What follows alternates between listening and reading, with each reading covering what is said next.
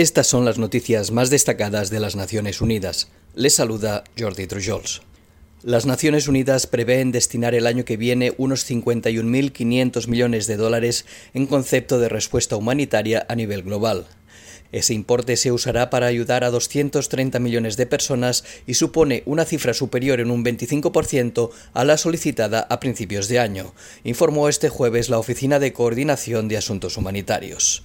El monto solicitado en el panorama humanitario mundial 2023 supone un récord cuando 339 millones de personas repartidas por 69 países de todo el mundo precisan este tipo de auxilio. El coordinador de ayuda de emergencia de las Naciones Unidas, Martin Griffiths, destacó que las sequías e inundaciones letales están causando estragos en comunidades desde Pakistán hasta el Cuerno de África. Añadió que la guerra en Ucrania ha convertido una parte de Europa en un campo de batalla y que hay más de 100 millones de personas desplazadas en todo el mundo. Hasta mediados de noviembre, la comunidad internacional de donantes aportó 24.000 millones de dólares, pero las necesidades están aumentando más rápidamente que el apoyo financiero. Los tres países que precisan un mayor monto dentro del plan de respuesta humanitario, que forma parte del panorama humanitario mundial, son Afganistán, Siria y Yemen, seguidos de cerca por Ucrania y Etiopía. En América Latina y el Caribe, Venezuela con 795 millones de dólares y Haití con 714 millones son las naciones con mayores necesidades humanitarias. Honduras, Colombia, Guatemala y El Salvador también forman parte del plan de respuesta humanitario. Asimismo, la Plataforma Regional de Coordinación Interagencial para Refugiados y Migrantes de Venezuela, codirigida por la Agencia de la ONU para los Refugiados y la Organización Internacional para las Migraciones, solicitó 1.720 millones de dólares para apoyar las necesidades de las personas refugiadas y migrantes de Venezuela. Esta cantidad, que también forma parte del Panorama Humanitario Mundial 2023, se destinará a complementar y apoyar los esfuerzos de los gobiernos de acogida y promoverán la integración socioeconómica de estas personas mediante el acceso a oportunidades de empleo, educación y regularización, así como a programas de bienestar social para que puedan lograr estabilidad financiera y una integración efectiva. Más de 7 millones de personas refugiadas y migrantes abandonaron Venezuela en busca de seguridad y estabilidad.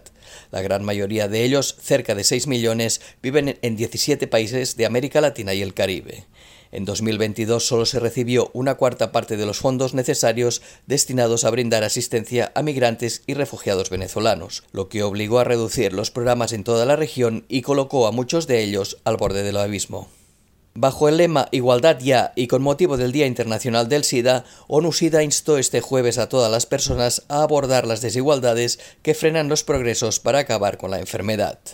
En una entrevista concedida a Noticias ONU, el director de la oficina de ONU-SIDA en Nueva York, César Núñez, destacó que es muy importante recordar que el VIH no ha acabado, que la respuesta contra la enfermedad está en peligro y que tras la pandemia de COVID-19 bajó la inversión en los programas de prevención y atención.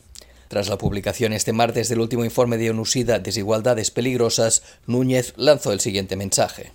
El SIDA existe hoy en día, que podemos hacer algo al respecto, que necesitamos de liderazgo y compromiso político, pero un compromiso político que venga con presupuestos, con dinero, y un compromiso político que dirija eh, recursos a la educación para la prevención, a la disponibilidad de servicios para las poblaciones clave y por supuesto una política pública donde el espacio fiscal distribuya de una manera eficiente los recursos disponibles.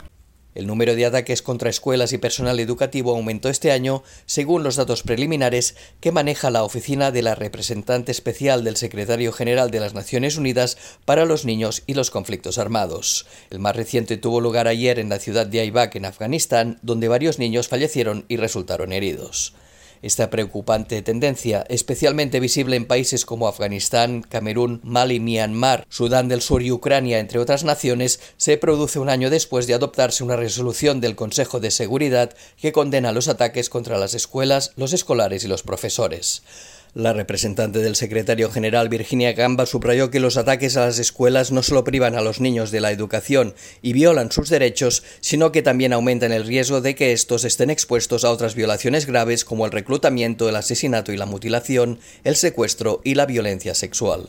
Gamba recordó que aunque haya conflictos en curso, los estados deben esforzarse más para proteger la educación y que las escuelas deben ser espacios en los que se garantice la protección de los niños y un lugar seguro para aprender. Y hasta aquí las noticias más destacadas de las Naciones Unidas.